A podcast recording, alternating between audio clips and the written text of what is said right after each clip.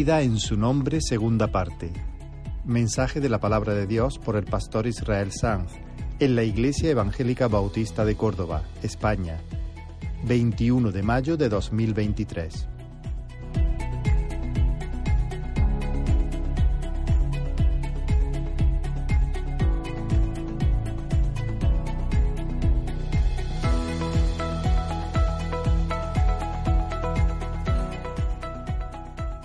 Gloria al Señor.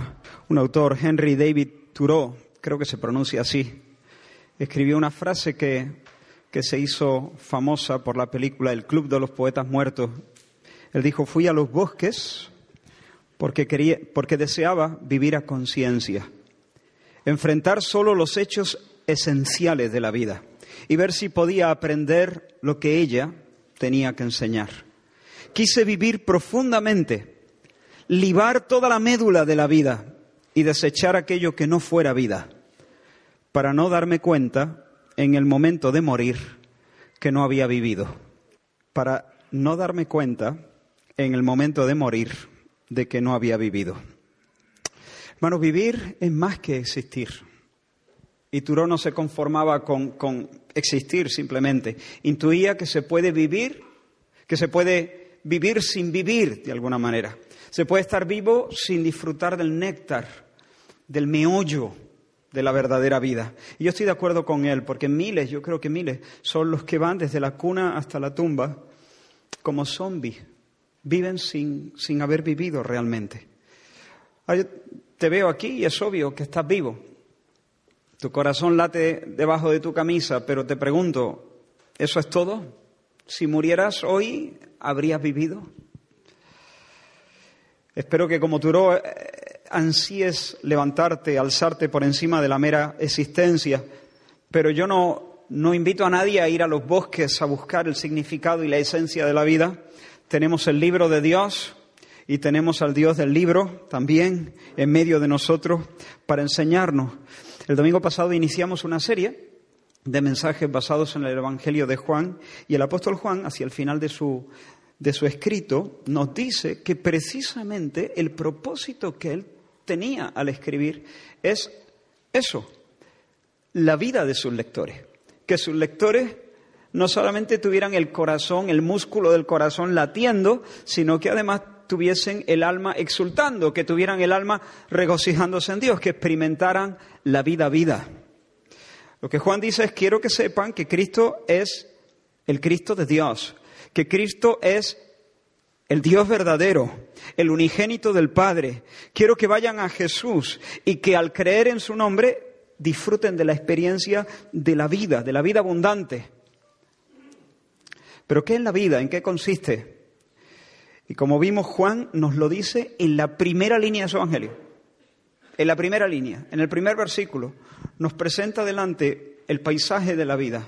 En el principio era el verbo, el verbo era con Dios y el verbo era Dios. Antes del principio, en las entrañas de la eternidad, el Padre, contemplándose a sí mismo, conociéndose a sí mismo, concibe o engendra una idea infinita que le expresa plenamente.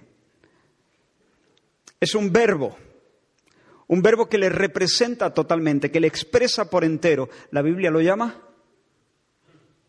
el Hijo. Y esa palabra viviente, ese verbo, ese, mensaje divino, el Hijo, es el resplandor de su, de su gloria, la mismísima imagen de su esencia, la luz del Padre. Dios de Dios, luz de luz. Dios verdadero, de Dios verdadero. Es el rostro de Dios.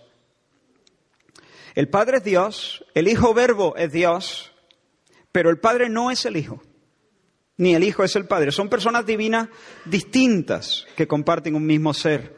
En el principio, el verbo era Dios y al mismo tiempo de ser Dios estaba con Dios. O estaba, como dice literalmente, estaba hacia Dios, en una deliciosa relación cara a cara con Dios. Y el Padre, al ver al Hijo, le ama con amor eterno. Y el Hijo le devuelve al Padre otro tanto de ese amor insondable e infinito. Y en ese movimiento de entrega del Padre al Hijo y del Hijo al Padre, subsiste una tercera persona, una tercera persona divina a la que la Biblia llama el Espíritu Santo. expirado sin comienzo, expirado eternamente como amor paterno-filial. Dios es amor. ¿En qué consiste la vida del Hijo? En amar y ser amado. Amar al Padre y ser amado, amado por el Padre. ¿En qué consiste la vida del Padre? En amar y ser amado. Amar al Hijo y recibir el amor del Hijo. ¿Y dónde está el Espíritu? Está ahí. Es el amor que se profesan, es el amor que se, que se dan, es Dios en el acto de amar. Así que dijimos, estamos repasando, la fiesta trinitaria es el manantial de la vida. Vivir, vivir es participar de eso. Y no participar de eso es estar muerto. Ya está. Vivir es la experiencia del amor divino. Para que seáis, para que conozcáis el amor de Cristo, dice Pablo a los Efesios, y seáis llenos de toda la plenitud de Dios. Esa es la vida. Nosotros no fuimos creados para ser Dios, pero sí fuimos creados para ser con Dios, para ser hacia Dios, para estar unidos a Dios en el amor, disfrutando de las delicias en su seno. Pero el pecado nos cerró el paso hacia la fuente de la vida. ¿Y qué hizo el Dios Trinidad cuando nos quedamos fuera del banquete? ¿Qué hizo Dios? ¿Nos miró con indiferencia y siguió disfrutando de su eterna bienaventuranza? No, el verbo se hizo carne. Siguió siendo el Dios que era y vino a ser el hombre que hasta entonces no había sido. Y ese verbo que es Dios fue hecho nuestro Hijo y fue hecho nuestro hermano y pisó el polvo de nuestros caminos y lo pisó como el viviente. Él estaba allí en nuestro barrio, Él estuvo allí en nuestros caminos como el Dios vivo trayendo el latido de la Trinidad. Dios nos colocó, ya que nosotros no, no, encontrábamos, estábamos lejos del camino a la vida, lejos del manantial, y por más que buscábamos, con cada paso nos estábamos alejando. Pues Dios nos colocó el manantial en nuestra cara, en nuestra puerta.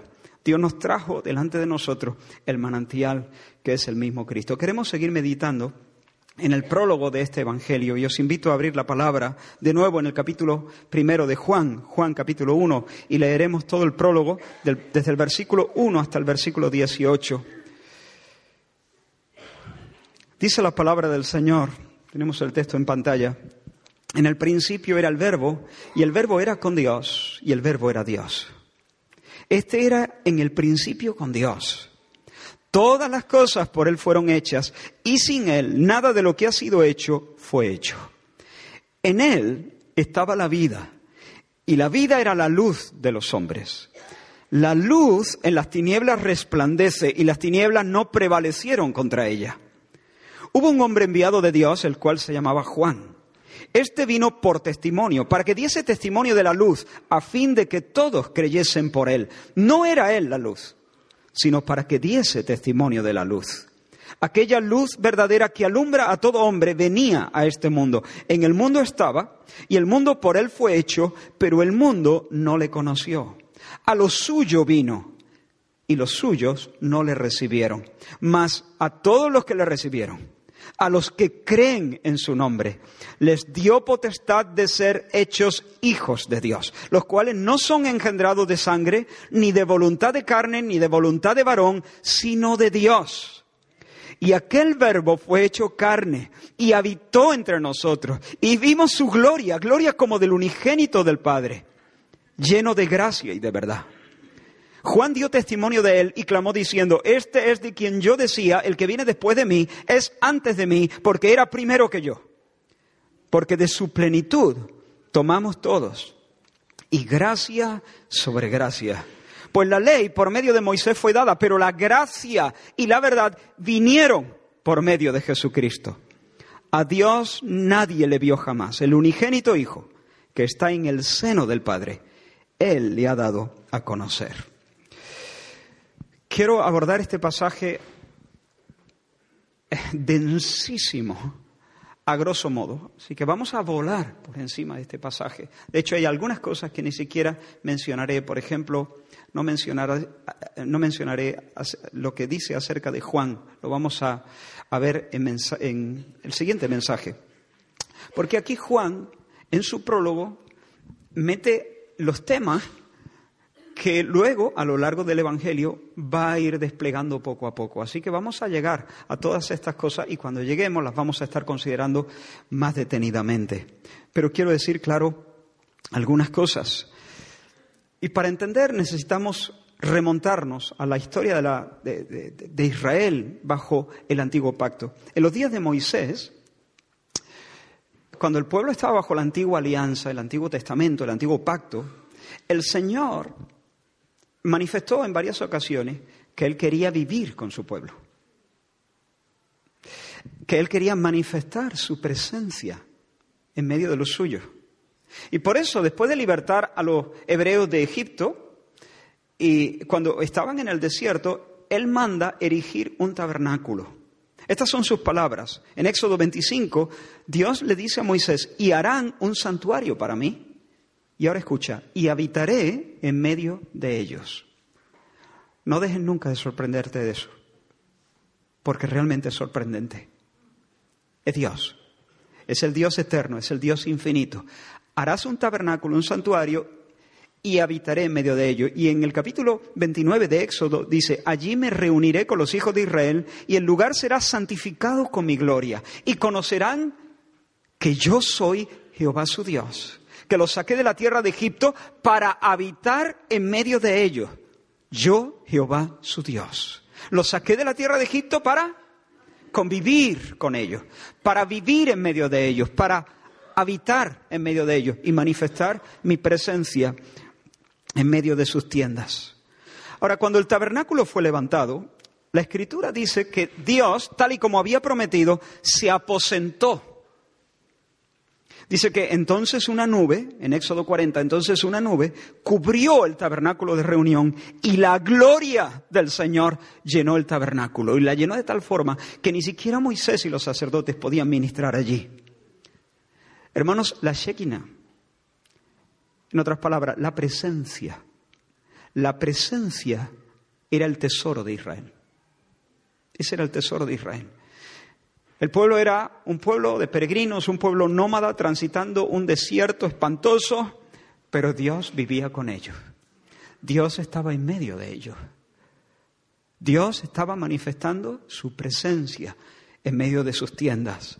Sin embargo, a causa del pecado, Dios en una ocasión ya, ya cansado de las provocaciones del pueblo de Israel, le dice a Moisés que había decidido irse. Me voy, Moisés. Abandono el campamento. Éxodo 33 dice, Jehová dijo a Moisés, anda, sube de aquí tú y el pueblo a la tierra de la cual juré a Abraham, a la tierra de leche y miel.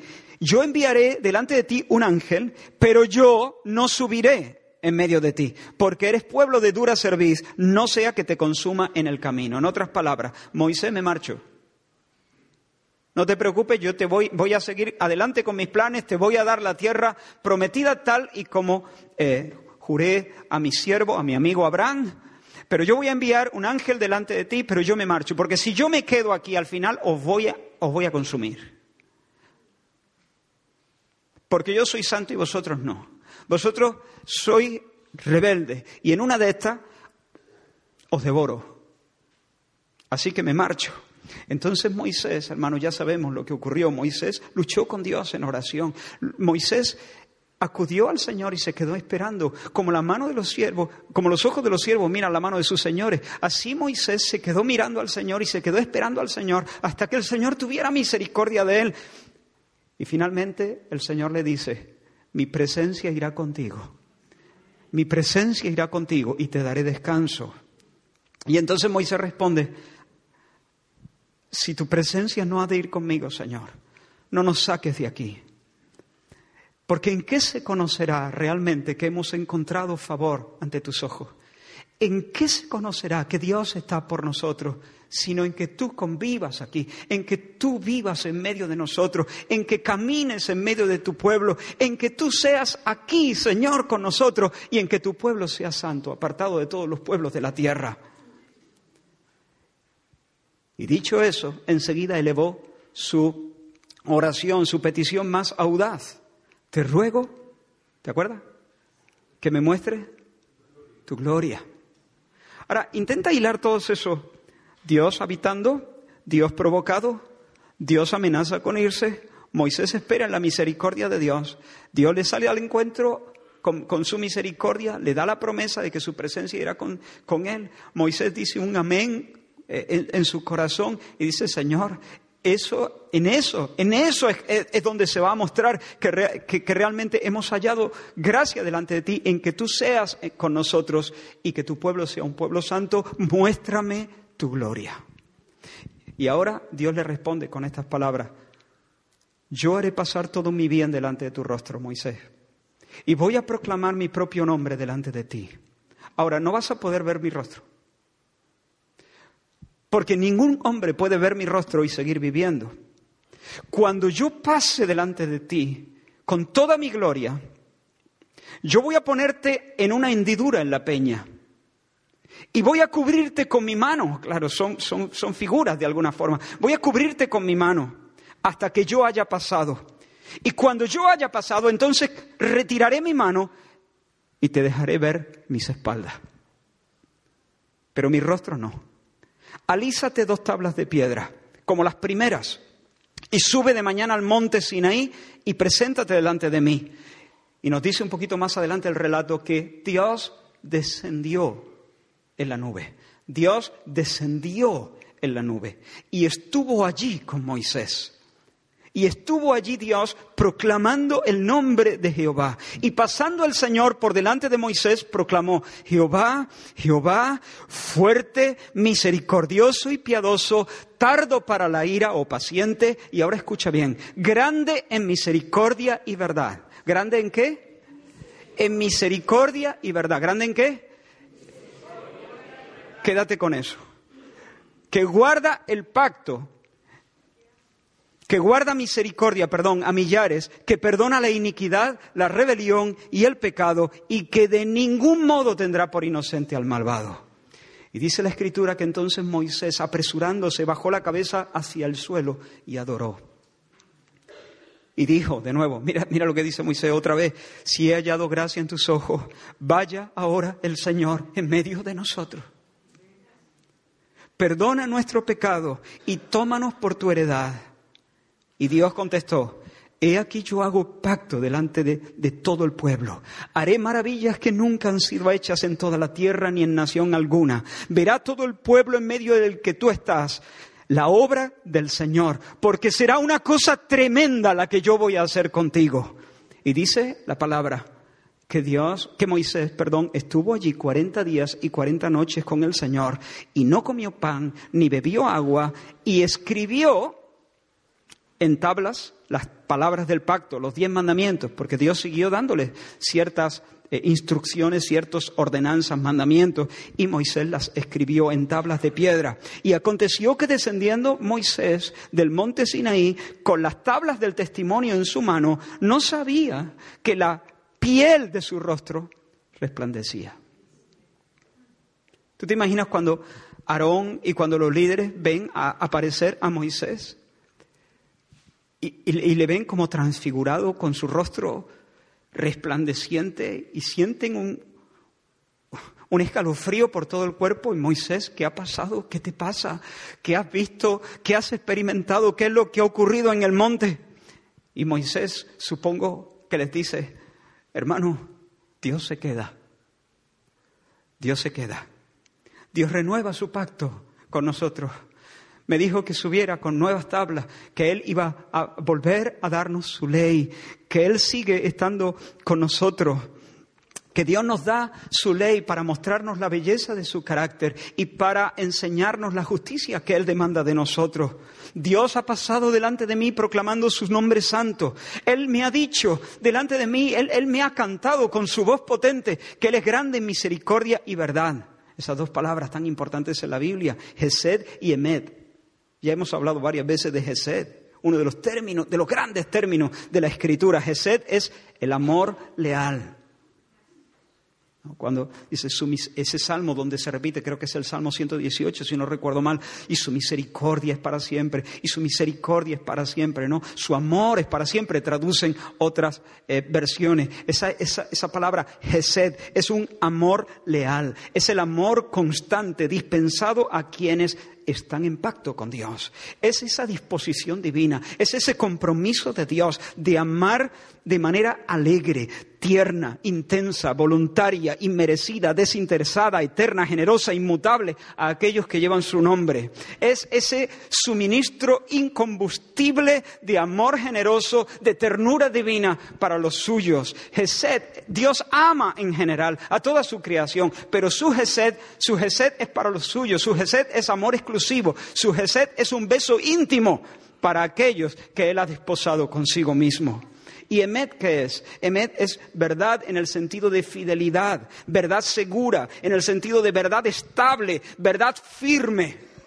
La fidelidad del Señor. Él es grande en amor leal y en fidelidad. Él es el Dios que guarda el pacto y por lo tanto sigue amando y, y sigue suministrándonos el flujo incesante de sus misericordias. Esa doble expresión, misericordia y verdad, se repite una y otra vez a lo largo y ancho de la Escritura. Por ejemplo, el Salmo 57 dice, en la sombra de tus alas me ampararé hasta que pasen los quebrantos. Clamaré al Dios altísimo, al Dios que me favorece. Él enviará desde los cielos y me salvará de la infamia del que me acosa. Dios enviará su misericordia y su verdad. Dios enviará su Gesed y su Emed. Lo vuelvo a leer. Este, este, así, así habla la fe. Así habla un hombre acosado, pero creyente. En la sombra de tus alas me ampararé hasta que pasen los quebrantos. Clamaré al Dios altísimo, al Dios que me favorece. ¿En qué se muestra el favor de Dios? ¿En qué se muestra que he hallado gracia delante del Señor?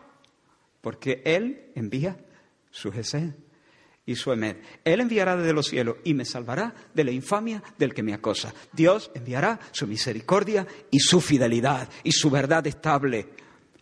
O capítulo 7, versículos 18 al 20 dice, ¿quién como tú que perdona la maldad y olvida el pecado del remanente de su heredad? No retuvo para siempre su enojo porque se deleita en misericordia. Él volverá a tener misericordia de nosotros, sepultará nuestras iniquidades y echará en lo profundo del mar todos nuestros pecados. Cumplirás la verdad, Emet, a Jacob y a Abraham la misericordia, Jesús.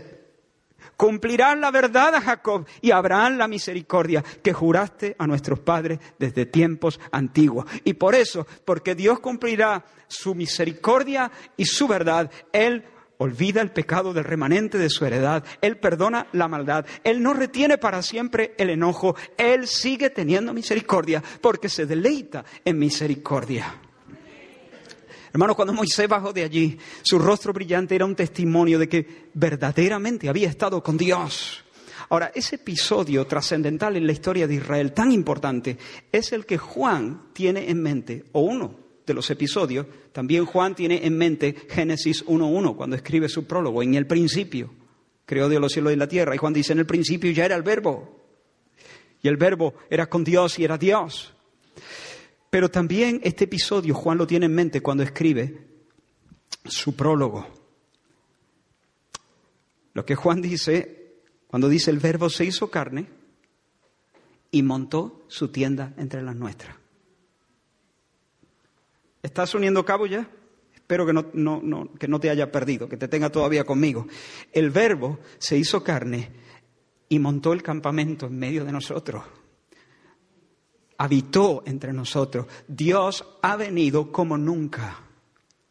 Jesús es Dios en carne y hueso. Jesús de Nazaret es Dios conviviendo, andando, hablando, riendo, sanando, enseñando y compartiendo nuestra mesa y vimos su gloria. Sigue diciendo Juan, Dios, eh, el verbo se hizo carne y habitó entre nosotros y vimos su gloria. Vimos su gloria. Gloria como del unigénito, es decir, gloria divina, gloria, la, la gloria del mismo Dios. Y ahora escucha, y vimos su gloria lleno de, lleno de gracia y verdad. Es la misma. Es misericordia y verdad del Antiguo Testamento. Es gracia y verdad. Lleno de gracia y verdad. Jesús, hermanos, es Emanuel. Cristo es el Dios descendido, no descendido a una montaña, descendido aquí, en medio de nosotros, en carne y hueso. Cristo es Dios, cantando el nombre de Dios en nuestra cara. Cristo es Dios sentado a nuestra mesa, diciendo Jehová, Jehová fuerte, misericordioso, clemente, paciente, grande, misericordia y verdad. Eso es lo que, Juan, es lo que, lo que Cristo dijo en su oración, capítulo 17 de Juan, Padre, he manifestado tu nombre a los hombres que del mundo me diste. He manifestado tu nombre. Cuando, cuando Jesús dijo, cuando, cuando Jesús transformó el agua en vino, Él estaba manifestando la gloria de Dios. Cuando le dijo a sus discípulos, deja que los niños se acerquen a mí, Él estaba manifestando el nombre de Dios. Cuando le dijo a la mujer adúltera, ni yo tampoco te condeno, Él estaba desplegando la gloria divina. Cuando sanó al oficial del rey, o cuando sanó al paralítico, o cuando alimentó a la multitud o cuando caminó sobre el agua o cuando sanó al ciego de nacimiento. Estas son las señales que a partir de ahora Juan va a estar presentándonos para que veamos al Dios hombre en medio de nosotros, con su tienda en medio de la nuestra, manifestando la presencia, la gloria de Dios. Pero especialmente Jesús exhibió la gloria de Dios sobre la cumbre del monte Calvario. Y así se cumple lo que, lo que dice el último versículo del prólogo. A Dios nadie le vio jamás. El unigénito Hijo que está en el seno del Padre, Él, Él le ha dado a conocer. Él, él nos lo ha mostrado. Él ha hecho la verdadera exégesis divina. Él ha desplegado, Él ha abierto las entrañas de Dios para nosotros. Él ha puesto delante de nuestra cara el corazón de Dios. Jesús es Dios aquí, hermanos lleno de gracia y verdad, lleno de amor leal y fidelidad. Ahora, uno puede estar lleno de gracia y verdad, de eh, lleno de gracia de dos maneras. Recordáis, ¿no? Eh, cuando el ángel saluda a María, le dice, salve, muy favorecida, muy favorecida. Otras versiones dicen, llena de gracia. Y en el Dios te salve, se llama así la oración, Dios te salve, María, llena eres de gracia. Los católicos eh, creo que interpretan, estoy hablando con cierta duda, ¿no? Pero interpretan esa frase llena de gracia como no deben hacerlo. Uno puede estar lleno de gracia de dos maneras. Uno puede estar lleno de gracia porque Dios te favorece mucho, hasta que rebosa de gracia. Uno puede estar lleno de gracia porque uno es un agraciado, porque recibe gracia. Pero uno puede estar lleno de gracia porque es la fuente de la gracia, porque es el manantial de donde brota la gracia, la misericordia y la verdad. Y lo que Juan está diciendo aquí es que Jesús, no es que Jesús sea favorecido, es que Jesús es el Dios favorable. Es el Dios gracioso, como dirían los antiguos, ¿no? Es el Dios que dispensa la gracia, es el Dios que da la misericordia, es el Dios que se derrama en Gesed y Emed. Jesús es la manifestación acabada, plena, culminante del amor fiel y de las misericordias firmes de Dios para su pueblo. Hermanos, había mucha gracia en la ley. La ley es gracia también. La ley es gracia porque, como vimos con Moisés, cuando Dios entrega su ley, Él está haciendo él, está mostrando su favor al pueblo. Él está dando la ley para que puedan conocer la belleza de su carácter, para que puedan conocer la propuesta de sus caminos. Hay mucha gracia en la ley. Pero la gracia culmina, se muestra de manera plena, se perfecciona, se realiza en Cristo Jesús. Bajo el antiguo pacto, Dios nos dio la ley y nos permitió ver el qué? Sus espaldas. Pero en Cristo Dios nos muestra el rostro. En Cristo la misericordia se nos da a tal grado que el mandamiento ya no no está escrito en tablas de piedra. Ahora el mandamiento está escrito en qué? Está grabado en el corazón, con el cincel, con la mano del Espíritu Santo. Es diferente. Y cuando el, Espíritu Santo graba el mandamiento en el corazón, el mandamiento empieza a sonar a nuestros oídos como una promesa. Amarás al Señor tu Dios. Resuena la ley. Y el Evangelio dice, eh, la ley no cambia, el mandamiento es el mismo, pero se escucha de otra manera. Se escucha como si fuera una promesa. Se escucha como si el Señor te estuviera diciendo, yo te digo, amarás al Señor tu Dios. Amarás a tu prójimo, dice la ley.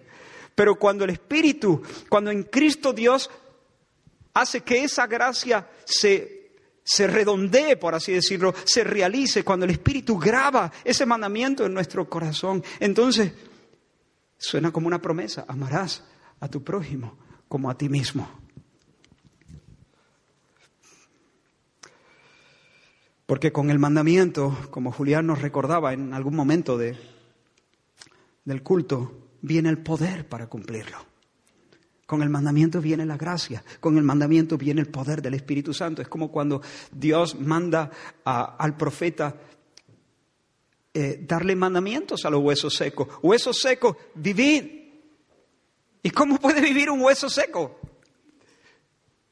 Encima que soy un hueso seco me dan órdenes. No, es que con el mandamiento, la voz, con la voz viene el poder, con, con la voz viene la gracia. La voz viene cuajada de gracia. Y entonces Dios produce aquello que demanda en nuestras vidas. Y en Cristo entonces recibimos gracia sobre gracia. En realidad aquí la expresión es gracia en vez de gracia. En el griego dice anti, anti. Gracia, antigracia. Gracia en vez de gracia. Eh, ¿Qué significa eso? Bueno, que la ley había sido gracia, pero ahora viene sobre esa gracia dispensada en el antiguo pacto, Dios trae otra gracia. Otra gracia en vez de aquella gracia.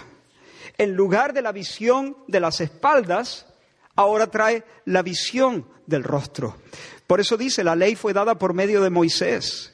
La ley dada por, por, medio de Moisés daba testimonio de la gracia y la verdad, pero ahora esta gracia, esta verdad se realizan, encuentran perfecto cumplimiento en Cristo. Porque en Cristo no solo se nos anuncia la gracia, en Cristo, a ver si puedo explicarme, aunque, bueno, hago lo que puedo, hermanos, que el Señor ponga el resto.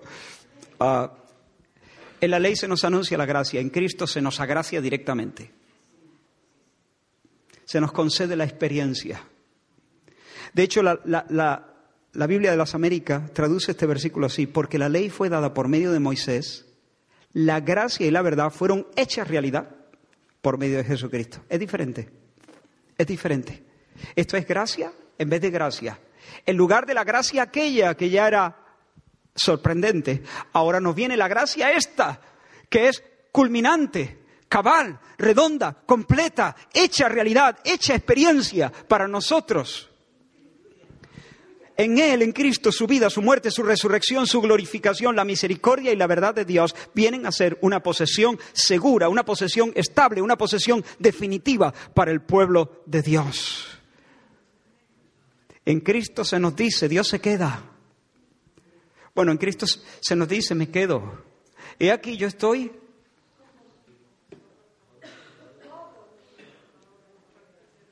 No me voy.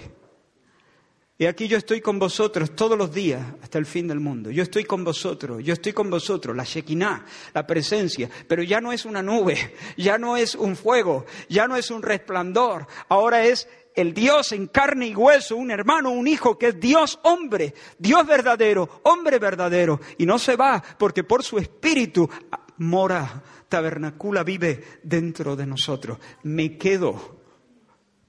Yo estoy con vosotros todos los días, hasta el fin del mundo.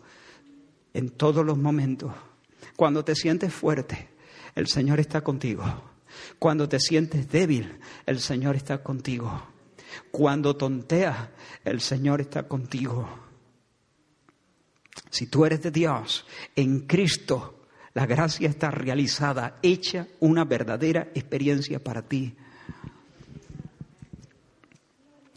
Otra de las ideas potentes, y ahora iremos mucho más rápido, otra de las ideas muy potentes que Juan presenta en este pasaje es que el Verbo encarnado es la luz verdadera brillando en las tinieblas.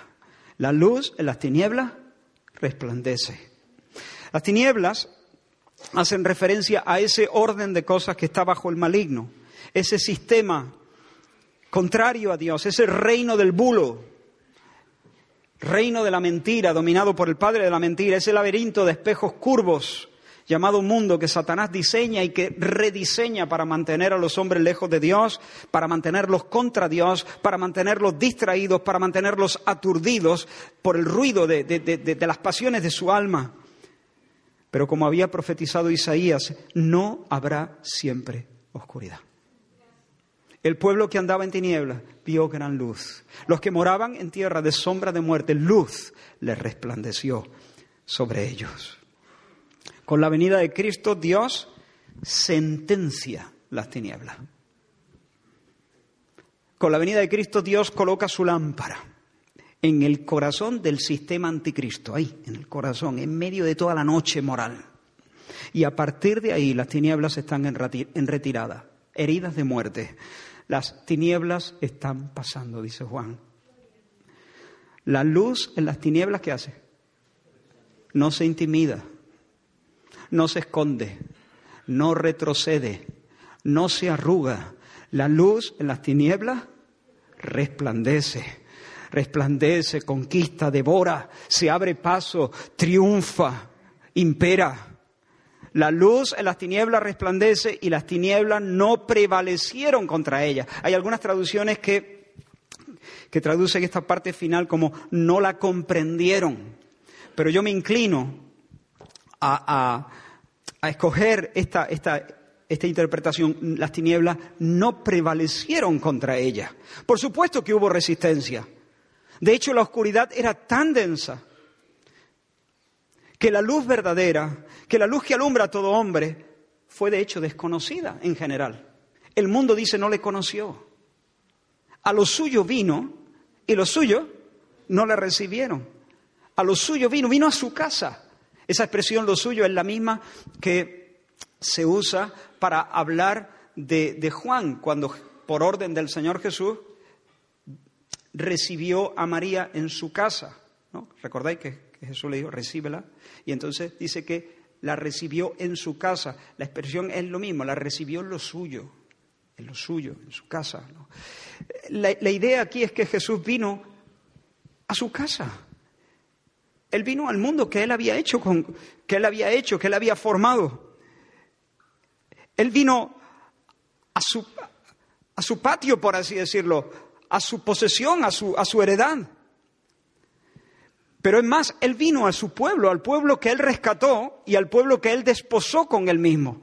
Pero los hombres no quisieron su luz porque amaron más las tinieblas que la luz. ¿Recordáis esa escena tan, tan, tan grosera, tan horrible? Cuando crucificaron al Señor Jesús, dice, nos dice Mateo que los que pasaban meneaban la cabeza o le hacían muecas y blasfemaban contra él. Si eres el Hijo de Dios, baja. Y nos sigue diciendo, de la misma manera se burlaban de él los jefes de los sacerdotes y los maestros de la ley y los ancianos. Es el Salvador. El Salvador ni siquiera puede salvarse a sí mismo. Pero es que nos sigue diciendo Mateo que también lo insultaban los bandidos que estaban crucificados con él. Los que pasaban los jefes de los sacerdotes, los maestros de la ley, los, ancianos del pueblo, los bandidos que estaban crucificados con él. Las tinieblas estaban cubriendo toda la tierra, pero el sol de justicia estaba resplandeciendo en toda su fuerza en aquel madero. Y sin embargo, la gente meneando su cabeza, el hombre, la humanidad en general, haciendo mueca y desconociendo al Cristo de Dios. Y eso es lo que vemos también hoy en día. Tanto desdén, tanta indiferencia. Pero hermanos, la luz se impone. La luz se impone por su naturaleza, no puede ser de otra manera. El texto da testimonio de que a pesar de la indiferencia, a pesar de la dureza de los corazones, a pesar, a pesar de la densidad de la oscuridad, a pesar del, del desorden de los amores, del engaño, de la confusión, de la ceguera, la luz se abrió paso y canceló la noche en muchos corazones. Dicen, las tinieblas no prevalecieron. El mundo no le conoció, los suyos no le recibieron, pero la luz prevaleció. Bendito sea el nombre de Dios. Porque sigue diciendo más a todos los que le recibieron. ¿Ves? ¿Ves cómo la luz prevalece? ¿Ves cómo las tinieblas no pueden ofuscarla, no pueden apagarla? Las tinieblas no pueden triunfar sobre la luz. A todos los que le recibieron, a los que creen en su nombre, les dio potestad de ser hechos hijos de Dios, los cuales no son engendrados de sangre, ni de voluntad de carne, ni de voluntad de varón, sino que son engendrados de Dios. Hermanos, muchos le recibieron, muchos pusieron su fe en el nombre de Jesús. Muchos le, acogieron como Dios fuerte, tierno, clemente, misericordioso, lleno de gracia y de verdad. Una pregunta, a esto volveremos varias veces en esta serie, si Dios nos lo permite. ¿Cómo pudieron creer, siendo presos del diablo y estando sumidos en la más negra oscuridad? ¿Cómo pudieron creer? Lo dice ahí, lo acabamos de leer. Porque fueron qué? Engendrados por Dios. En Génesis Dios hizo a Adán del barro. Y hasta que no sopló aliento de vida en su nariz, Adán era un muñeco, era un polvo inanimado, era materia muerta, una forma hermosa, pero una forma sin vida. Pero cuando Dios sopló, ese soplo lo transfiguró. Y Adán, que hasta ahí había sido una forma sin vida, vino a ser un alma un alma viviente, una persona humana. Eso fue en el Génesis. Pero ahora Dios concede un segundo nacimiento, un segundo Génesis, una regénesis, un soplo transfigurante, el nuevo soplo del Dios omnipotente. El Espíritu, nos va a decir el, eh, eh, el, Señor Jesús en el capítulo 3, el Espíritu, el viento, sopla donde quiere y va donde quiere. El Espíritu se mueve soberanamente, sopla donde quiere, pero donde sopla, hermano, donde el Espíritu sopla, se derrite el hielo del corazón, se rompe la piedra del alma y el corazón revive y es capaz de ver el rostro de Dios en la faz de Jesucristo. Esto es un milagro. Esto no se produce por la intención, por el esfuerzo del hombre, por la pericia del hombre. Todo eso no cuenta. No es por voluntad de varón, no es por voluntad de carne. No, no, esto es un milagro. Esta es la proeza de Dios. Este es el milagro de Dios. Pero como he dicho, cuando ocurre, las tinieblas ceden. Se hace de día en el alma. Y ahora ya no es que brilla eh, eh, eh, el rostro como le brillaba a, Moisés cuando, cuando vio la gloria de Dios en el monte. Ahora el cambio que ocurre ya no es cosmético, ahora el cambio es mucho más hondo, más profundo. Hay un cambio de naturaleza. Se nos concede un corazón adorante, un corazón que adora, un corazón que adora. Y dejamos de menear la cabeza ante el Cristo crucificado. Y nuestro corazón se abraza a Él. Y le confesamos Señor, y le confesamos Salvador, y le confesamos nuestro bien más grande y nuestro amor primero. Y a quienes creen, y estoy terminando, a quienes creen, el cielo les concede el estatus de qué? Hijos. Les da el derecho de ser hijos, de ser llamados hijos. Es decir, en otras palabras, les da el estatus de hijos. Y como a hijos, se nos da entonces un lugar a su mesa. Y nuestro y nuestra comida es el pan de los hijos. Una de las imágenes más hermosas que uno puede ver en la tierra es la imagen de una madre dándole el pecho a su hijo, a su bebé. ¿Sí o no? Una imagen una imagen muy potente, muy virgen, ¿no? Muy muy del orden natural del Señor.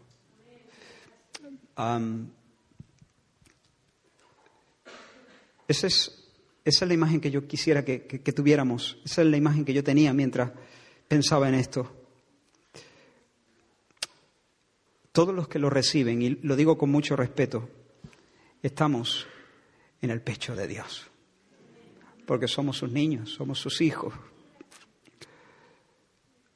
El niño ahí comiendo mitiga su llanto y se alimenta, se nutre y encuentra consuelo.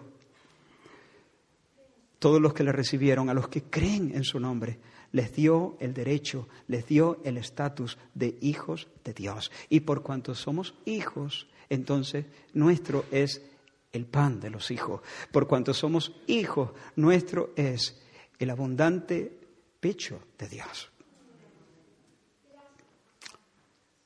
De hecho, esa es la idea eh, de esta frase, de su plenitud tomamos. Tomamos de su plenitud. ¿Y qué tomamos?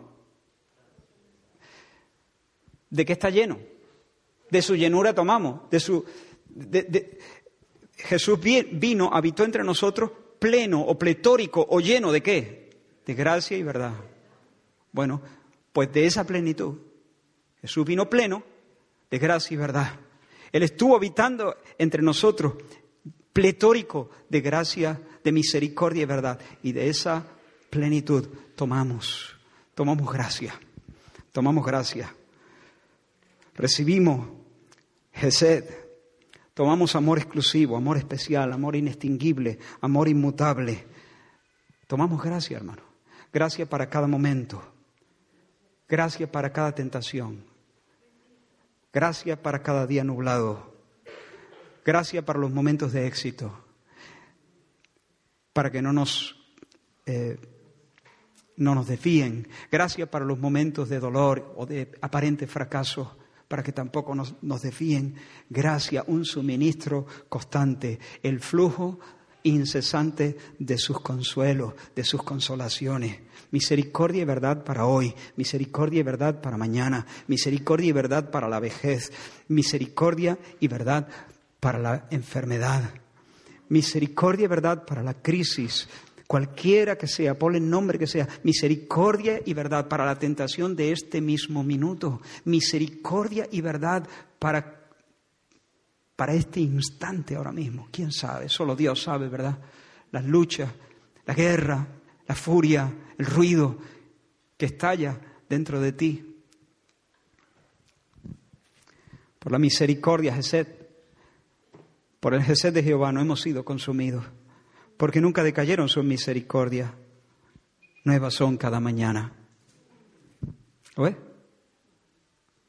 El flujo incesante de sus consuelos el suministro del Espíritu Santo. El regalo de las consolaciones tomadas del pecho divino, por así decirlo. Nuevas son cada mañana. Grande es tu fidelidad o tu verdad, tu fidelidad. Mi porción es Jehová. ¿Por qué? Porque soy su hijo. Mi porción es Jehová, dijo mi alma. Por tanto, en él esperaré. Dios es mío y yo soy suyo. Abraham leyó en algún momento de la alabanza, ¿no? ¿Cómo era? Y yo le daré del agua, de la fuente, del agua, de la vida. Y yo seré su Dios. Y él será mi hijo. Y por cuanto él es mi hijo y yo soy su Dios, su Padre Dios, entonces yo le daré el agua de la vida. Y ahí está todo incluido. Yo lo introduciré una y otra vez al banquete trinitario. Bueno, Cristo es Dios aquí, pronunciando su nombre como nunca, diciéndonos que no nos deja, que se queda pleno de amor leal e incombustible. Yo estoy con vosotros todos los días hasta el fin. Cristo es la aurora, Cristo es el amanecer, Cristo es la mañana, Cristo es el sol radiante que se levanta espantando la noche, Cristo es la luz invicta que triunfa sobre las tinieblas. Y se nos da como porción, se nos da como la crema, se nos da como la nata, se nos da como, como, la leche, se nos da como el vino, se nos da como el pan, se nos da como verdadera comida, se nos da para nutrirnos y consolarnos y alegrarnos y llenarnos de, de placeres. Por lo tanto, hermanos, no moriré, sino que viviré y contaré las obras del Señor.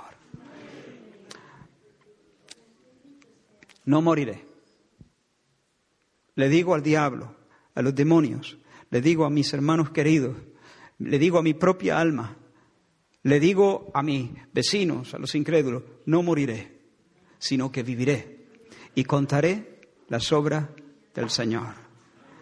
Porque en Jesús Dios ha venido y ha venido para siempre y ha venido para mí, para dársenos, para regalársenos.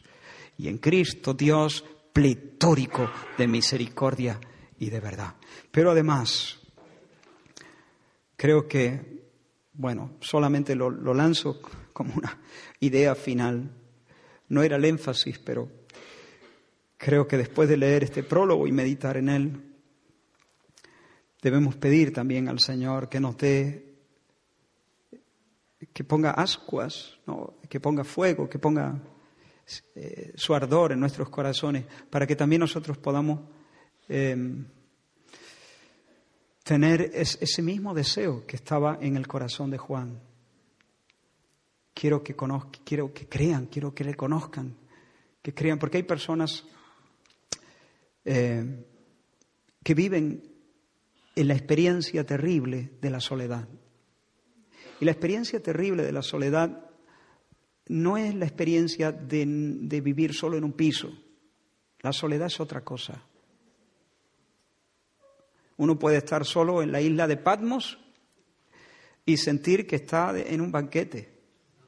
Y uno puede vivir rodeado de gente y sentirse totalmente distante de Dios. Y que yo, yo, quisiera que el Señor me diera la oportunidad y me ayudara a poder decir que el Verbo se hizo carne y habitó entre nosotros. Que Dios se ha hecho presente, que Dios se ha acercado, que Dios ha venido, no ha descendido sobre una montaña, sino Él está presente por el Espíritu que está, que, mora convenciendo y atrayendo a todos al Salvador. Y también gente confundida, gente a oscuras, gente bajo engaño, gente perpleja, gente eh, que el Señor nos ayude a ser testigos, como Juan el, Bautista, ser testigos de su luz. No era él la luz, pero para testimonio de la luz vino. Yo no soy la luz, pero este es aquel, ¿no? No voy a entrar ahí, he dicho. Pero que podamos ser como Juan el Bautista. Aquí está la luz, aquí está el amanecer, aquí está la aurora. No tienes por qué vivir en una eterna noche. Y también hay personas ah, vacías, vacías y el Señor nos puede dar la gracia de conducirlos de la mano al manantial, al pecho de Dios, ¿no? Para que se regocijen y encuentren consuelo y vivan. Amén. Vamos a orar. Aleluya.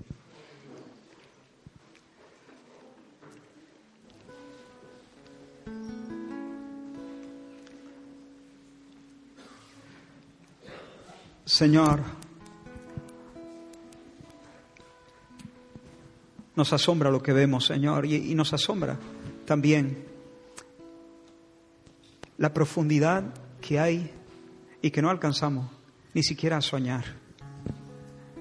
Pero te pedimos, Dios, que tú abras nuestros ojos más y más para que podamos ver, para que podamos creer en el nombre, para que en Cristo escuchemos tu voz para que en Cristo escuchemos, te escuchemos a ti cantándonos tu nombre y salvándonos y sanándonos y consolándonos, Señor. Danos hoy salvación, envía tu luz y tu verdad. En el nombre de Jesús, arranca, Señor, tristeza, rompe yugos, Señor. Cancela soledades, Señor. Llena vacíos, Señor. Tú eres el verbo. Tú eres el Hijo unigénito. Tú eres luz, la luz verdadera que alumbra a los hombres. Tú eres la gracia encarnada. Tú eres la verdad. Tú eres la fidelidad en carne y hueso. Señor, esas son las cosas que necesitamos, Señor. Dánosla a comer. No permitas que escuchemos este mensaje con desdén. No permitas, Señor, que pasemos por delante, Señor, de, de estas cosas como aquellos pasaron por delante del Cristo crucificado. Y siguieron sus vidas. Siguieron sus vidas chicas, sus vidas vacías. Señor, transfórmanos. Transfórmanos, Señor. Queremos salir, Dios mío. Queremos ver tu gloria. Y que al ver tu gloria, Señor, que brille nuestro corazón, como brillaba el rostro de Moisés. Imparte nueva vida, Señor, en el nombre de Jesús. Amén. Amén.